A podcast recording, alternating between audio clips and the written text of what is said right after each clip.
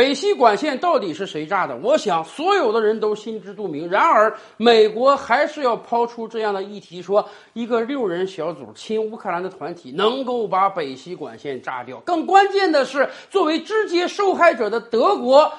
他的媒体还要帮助美国煞有介事的形容这个六人团体是如何炸掉北溪管线的。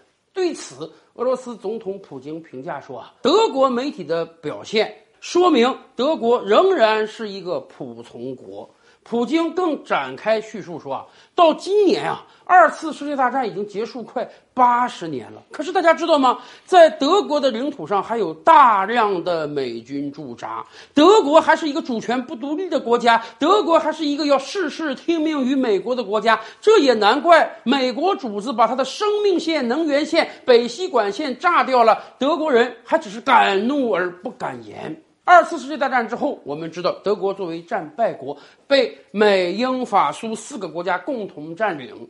这些国家在德国领土上都有驻军，这很正常。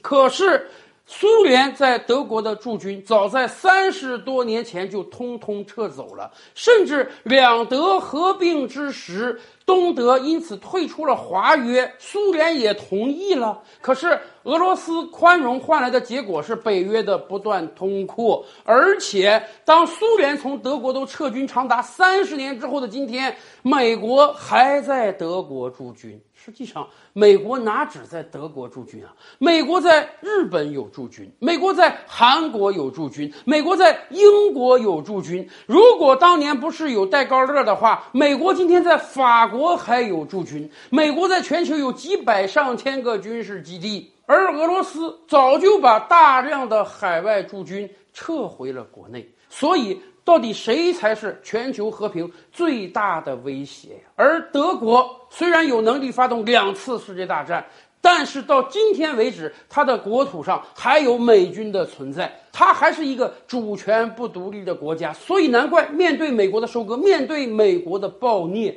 德国人也只能敢怒不敢言了。